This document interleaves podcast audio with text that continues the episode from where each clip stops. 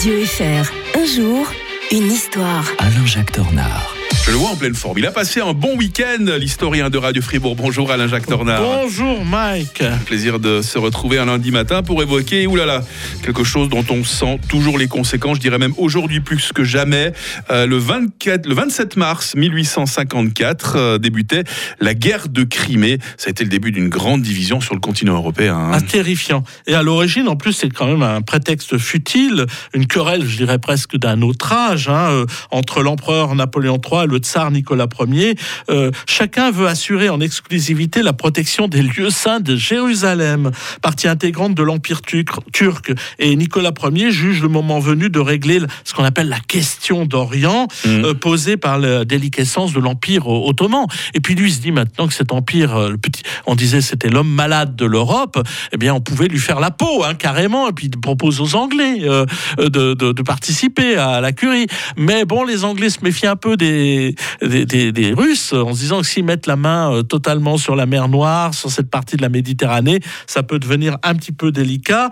Et euh, donc euh, le, tsar qui avait euh, envahi la Moldavie, la Valachie ottomane, euh, détruit la flotte turque la, la mer Noire, eh ben, tout ça fait très peur aux Français et aux Anglais qui vont choisir. Alors vous remarquerez que c'est un peu comme de nos jours. hein. Face à la Russie, on, choisit un, un État, euh, on choisit la Turquie, un État Mhm. musulman, euh, et cela va créer de profondes, euh, profondes de tristesse dans, ce, dans ces Profond ressentiment. hein. profond ressentiment, voilà, c'est le mot, le mot exact. Alors s'ensuit une guerre absolument atroce. On- les Français, les Anglais mettent le siège devant euh, Sébastopol. Pour ça que c'est un si grand symbole, Sébastopol en Crimée, le 24 septembre 1854. euh, L'hiver meurtrier, le choléra, on a droit à tout hein, euh, dans cette période-là. La charge de la brigade légère, par exemple, euh, des, des Anglais. Euh, le Malak- la la prise de Malakoff, qui donnera d'ailleurs un, un- un- un gâteau euh, Au fromage. euh, en Suisse.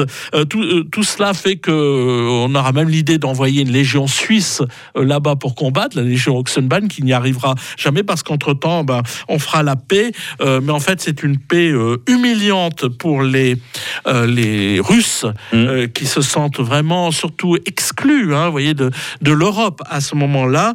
Euh, il en voudra beaucoup d'ailleurs à l'Empire euh, autrichien de François-Joseph, ce qui va encourager d'ailleurs le- le- le- l'empereur, le, tsar Alexandre II de faire de, de profondes réformes de son, dans ce pays. Et en fait, on crée les conditions cadres à ce moment-là pour de grandes euh, dissensions Mhm. euh, euh, entre euh, l'Europe occidentale et la Russie. Ce qui se passe aujourd'hui sur le plan géopolitique, c'est est- c'est les conséquences. C'en est une hein. lointaine conséquence, naturellement. C'est on a coupé les Mhm. ponts à ce moment-là.